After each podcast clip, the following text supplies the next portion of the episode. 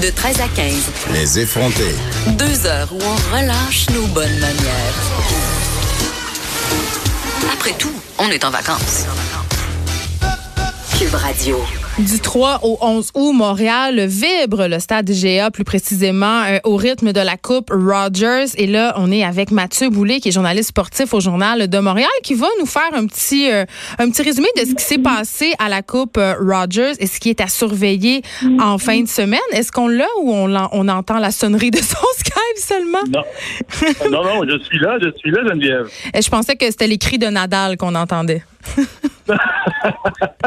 oui, oui, tout à fait. Mais Geneviève, euh, tout le tournoi cette semaine là, à Coupe Rogers, euh, ça a été euh, la semaine Félix Auger-Aliassime.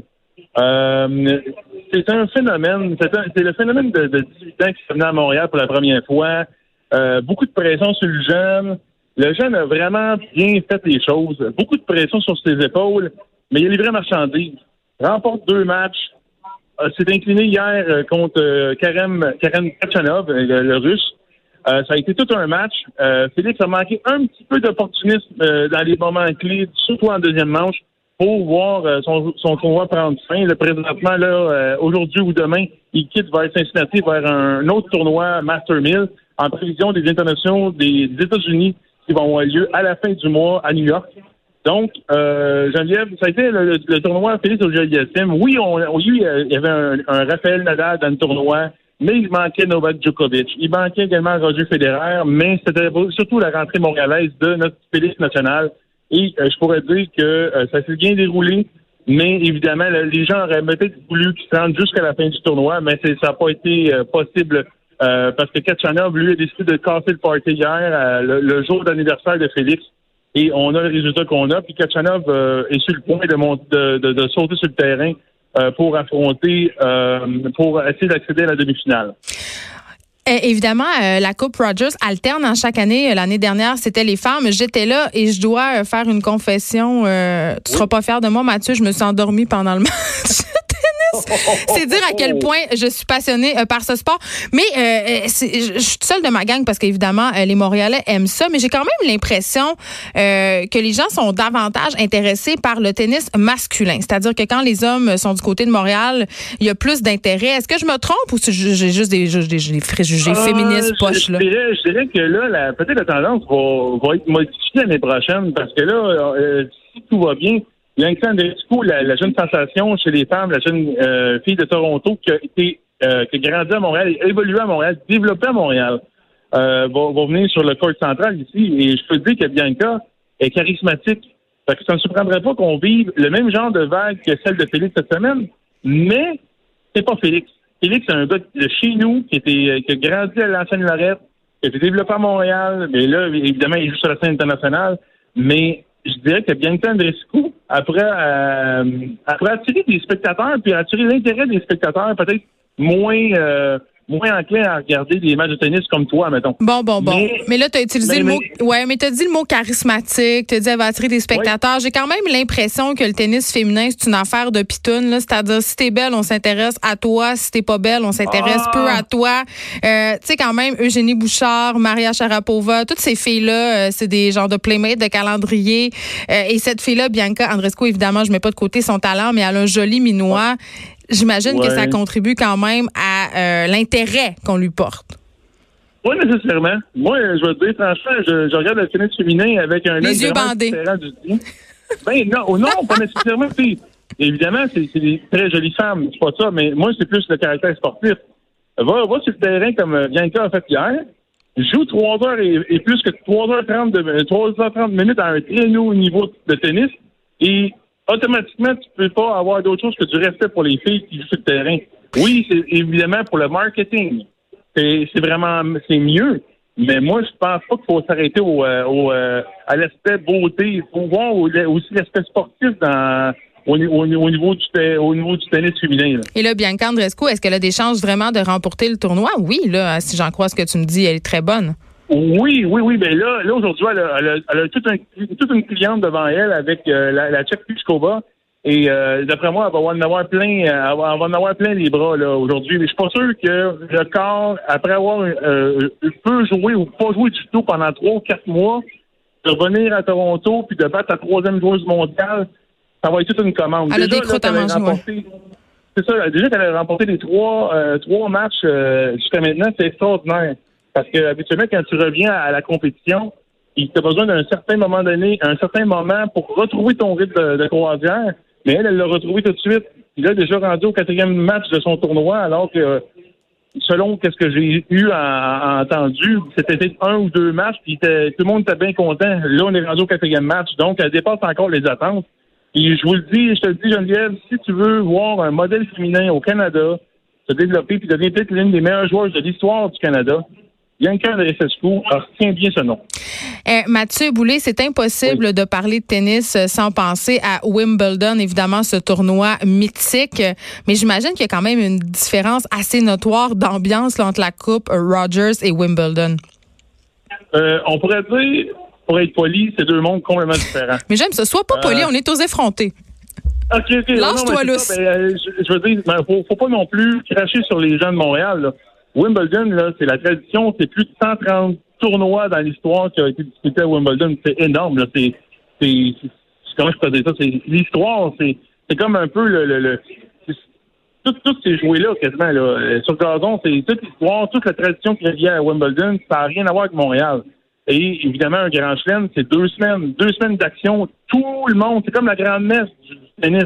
Alors que au niveau du euh, au niveau de la Coupe Rogers, c'est une semaine. Euh, c'est en alternance homme-femme à Montréal et à Toronto. Euh, évidemment, le, le service de communication, c'est pas la pas la même chose. Euh, les, les, les, les- les- tout que- c'est tout un petit peu moins.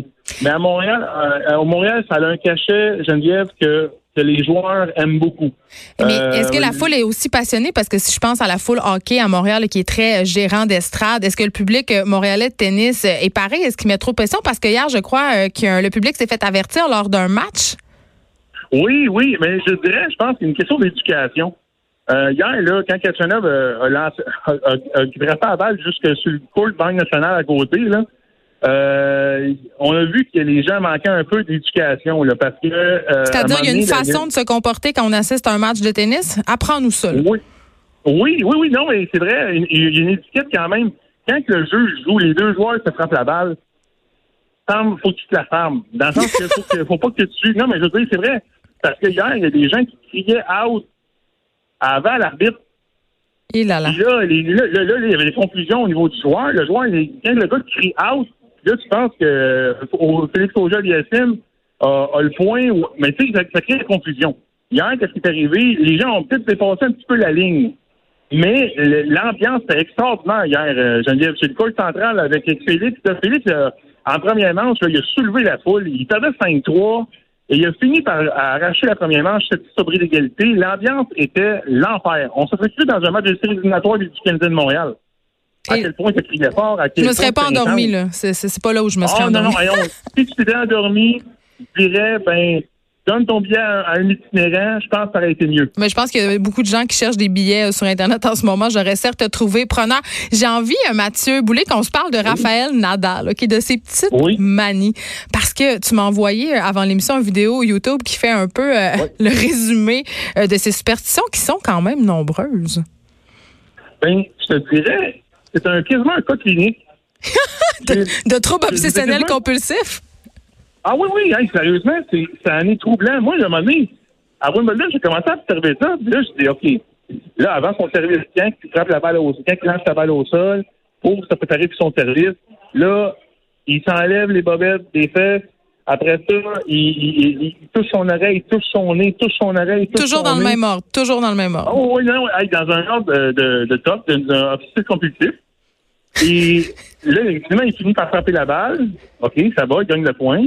Mais après ça, quand il y a les pauses, là, après le troisième, cinquième, septième point, là, c'est sûr, ça- au lieu de changement de côté, tu vois, là, là, les.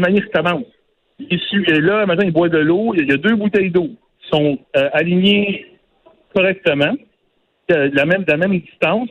Et il boit deux gorgées d'une bouteille, remet la bouteille Pas avec le trois, logo là. en avant. Pas trois. Non, non, c'est con- le nombre de gorgées est, est- est compté. Le nombre de tours de, de- du bouchon pour refermer la bouteille sont comptés. Tout est compté. Et là, Et, et là, il, re- là, il s'essuie. Encore là, il recommence encore ses mêmes, euh, ses mêmes tics. Je dis, c'est extraordinaire de voir aller Il- ce joueur-là. Il touche jamais les lignes blanches non plus. Jamais, jamais, jamais. Ah oui, puis il y a, il y a, après chaque point, euh, comment je peux dire ça? Après chaque point, là, il y a, une. euh, Quand il est, il est en retour de service, c'est la même maudite affaire. Je te dis, moi, je- l'affronter, je serais, je serais plus dérangé par ses tics que par ses balles qui me frappent. Ben, c'est peut-être une stratégie. On va le mettre, le vidéo euh, des tics de Raphaël, Raphaël Nadal pardon, sur la page des effrontés. C'est quand même assez drôle. Et C'est en tout respect. C'est pas pour rire de lui. C'est juste, c'est juste non, cocasse. tu sais, C'est juste euh, quand, Mais- quand on se met à s'attarder à ça, c'est vrai qu'il y en a beaucoup. Et là, euh, avant que je te laisse aller, euh, Mathieu, qu'est-ce, c'est quoi les matchs qu'il va falloir surveiller en fin de semaine? Ben, euh, en fin de semaine, évidemment, là, euh, dans les quelques minutes, c'est Kachanov qui affronte euh, Karim Kachanov, le, le tombeur de euh, Pedro Jeliasim, affronte euh, Alexander Zverev sur le court central. Plus tard, tu vas avoir Gaël Monfils qui va. Plus tard, ce soir, ça va être Gaël Monfils. Juste avant, ça va être Raphaël Nadal. Évidemment, demain, c'est les deux demi-finales et dimanche, la finale. Qui va gagner, dans- qui va gagner ce tournoi-là, j'en ai aucune idée. Ah, t'as de l'argent la sur façon que- personne. Tu vas pas me faire croire que t'as parié sur une- un, un joueur en particulier. Never cheer in the press box. Oublie jamais ça. Ouais, euh, C'est vrai. Non, mais par exemple, de la manière que, euh, Denis, euh, que Medvedev joue depuis le début du tournoi, je mettrais peut-être un vieux 2 là-dessus, mais pas d'argent là-dedans. Euh, Ça porte malheur. Non, non, non, mais de toute façon, moi, c'est j'adore beaucoup les performances des joueurs.